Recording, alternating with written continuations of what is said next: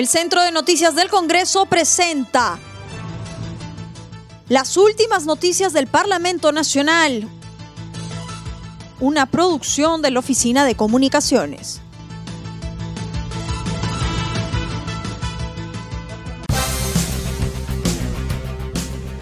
¿Cómo están? Les saludan ahí Suceda. Hoy es lunes 2 de noviembre y esas son las principales noticias del Congreso de la República.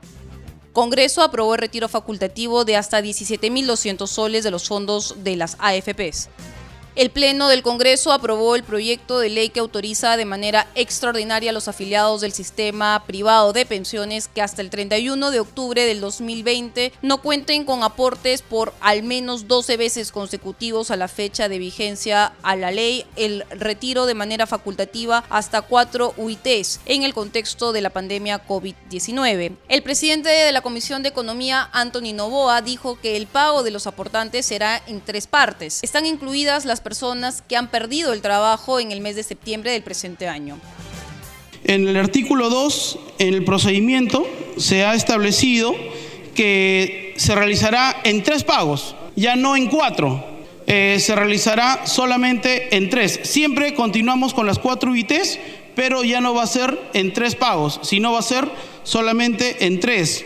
A todas las personas que han perdido el trabajo hasta hace un mes.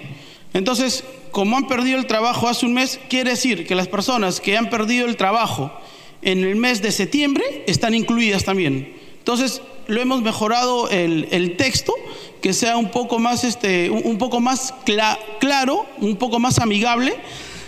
También la norma consigna que el retiro del dinero se hará en una sola armada para las personas que sufren de enfermedades oncológicas y hematológica clínica. Es decir, nosotros en el proyecto de ley y eh, estamos haciéndolo recordar que el retiro de este dinero va a ser en una sola armada. ¿Y por qué en una sola armada? ¿Por qué? Porque mucha gente necesita en estos momentos personas que sufren de estas enfermedades oncológicas, necesitan el dinero pues para la atención. Entonces, eh, creemos conveniente, y lo hemos recogido así, que sea el depósito en una sola armada, tanto para eh, problemas oncológicos y o hematología clínica.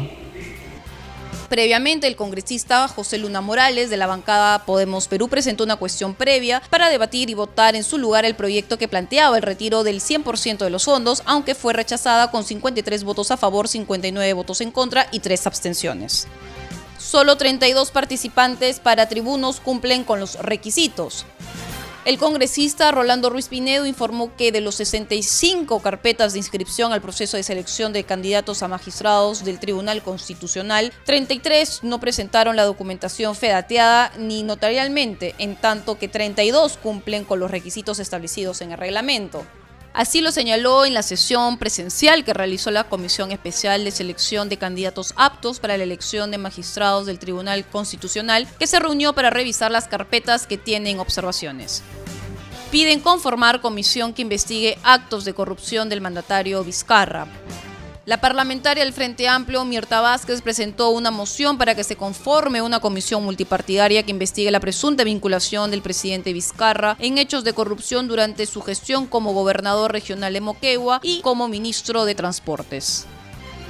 Quisiera comentar que el día de hoy hemos presentado con mi colega Rocío Silva Santisteban una moción para que se conforme una comisión multipartidaria y pueda investigar estos graves hechos que se vienen denunciando de vinculación de presuntos actos de corrupción. Eh, en donde eh, estaría pues involucrado el presidente de la República. Entonces, eh, creemos nosotros que amerita esta eh, esta comisión investigadora en, en principio porque creo que estamos enfrentando una situación bastante delicada que no se debe de ninguna manera subestimar